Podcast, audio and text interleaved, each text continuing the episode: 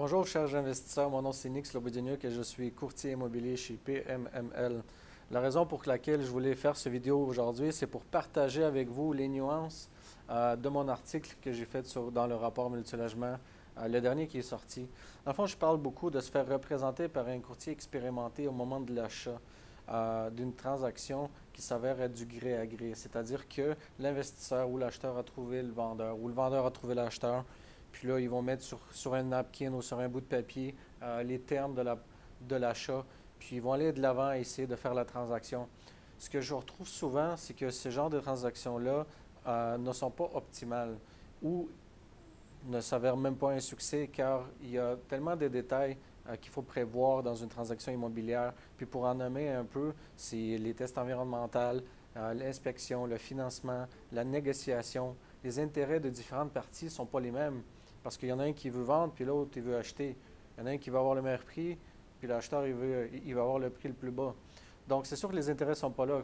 quand tu négocies avec une partie euh, où est-ce que les intérêts ne sont, sont, pas les mêmes, puis en plus, il n'y a pas l'expérience de négocier ou de connecter avec les gens, euh, la bonne manière de leur expliquer euh, pourquoi vous faites une baisse de prix, par exemple, ou pourquoi votre financement prend plus de temps.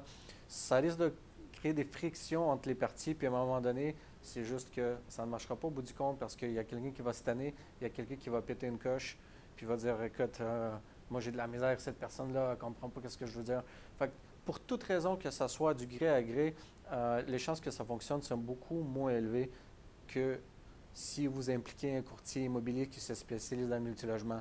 Selon mes calculs, selon ce que j'entends, on voit qu'un courtier se spécialisant dans ce genre de transactions va augmenter les chances d'environ 50% de réussite de plus dans du gré à gré.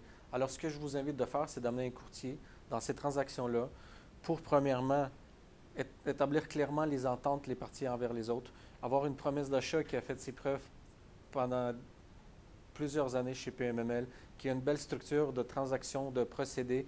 Il n'y a pas de surprise pour le vendeur, il n'y a pas de surprise pour l'acheteur. On est constamment en train de, de rassurer une partie et l'autre partie de la, de la, procédure du dénouement de l'offre d'achat. S'il va avoir des extensions, on va avoir des extensions. Tout le monde est au courant au début quels sont leurs rôles puis quelles sont leurs ententes.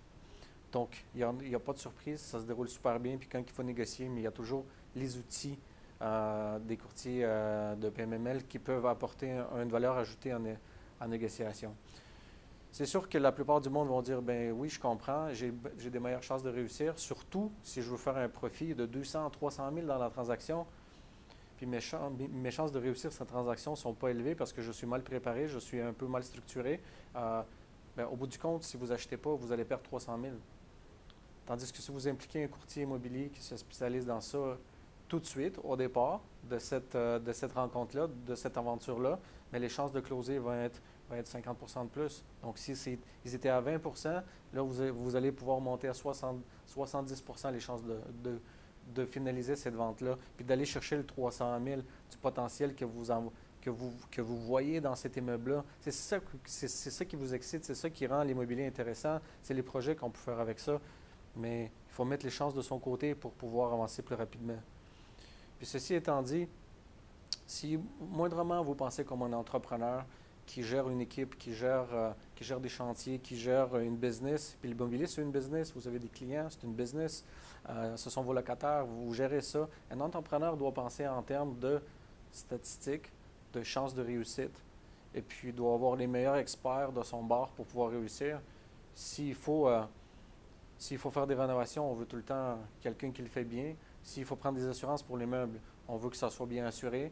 Si on a un litige fiscal, ou un, avocat, on va aller chercher un, expert pour augmenter les chances de réussite parce que ces experts-là font juste ça à journée longue, ils font leur métier, puis ils ont les meilleures chances de trouver des solutions, puis ils ont tout plein d'expérience en arrière qui vient avec pour dire, regarde, c'est comme ça, comme ça qu'on est mieux de le faire au lieu de le faire euh, la manière proposée initialement. Donc, il faut engager les experts, surtout quand ces experts-là vous coûtent une miette de ce que vous allez sauver ou créer.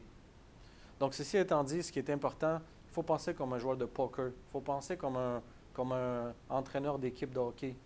Euh, c'est-à-dire qu'il faut prendre toutes les chances de son côté. Un joueur de poker qui fait une mise dans un jeu et puis qui voit que les chances de gagner selon les, la probabilité de ses cartes envers la mise qu'il en mettre, il voit que la, la, probabilité est assez élevée pour gagner cette mise-là. Donc, il va aller de l'avant, il va risquer parce que sur 10, 20 jeux, s'il fait des bonnes décisions qui sont dans sa faveur, il va réussir à gagner la game. Un joueur, un entraîneur de hockey va faire la même chose. Il va mettre des joueurs, des équipes, des teams qui sont plus productifs, qui ont des chances de réussir leur passe mieux, qui ont des chances de scorer mieux. C'est une game de probabilité, c'est une game de statistiques. C'est sûr qu'on en fait avec des gens, les variables sont différentes, mais c'est tout le temps une game de probabilité. Donc, en achat d'immobilier, c'est toujours aussi une game de probabilité. Quelles sont les probabilités que vous allez pouvoir acheter directement avec un vendeur? Ben, elles ne sont pas aussi élevées que si vous vous entourez des gens qui sont spécialistes dans ça, c'est-à-dire le transactionnel. Donc, ceci étant dit, tirez, tirez-vous vos résultats, vos, conclusions, ce que je veux dire, par, par, le message que je vous passe, puis prenez des bonnes décisions. Au bout du compte, il faut avancer, puis il faut avancer euh, quand même rapidement dans la bonne direction. Donc, je vous souhaite tous une bonne fin de journée, puis n'hésitez pas à me contacter si jamais vous avez des informations.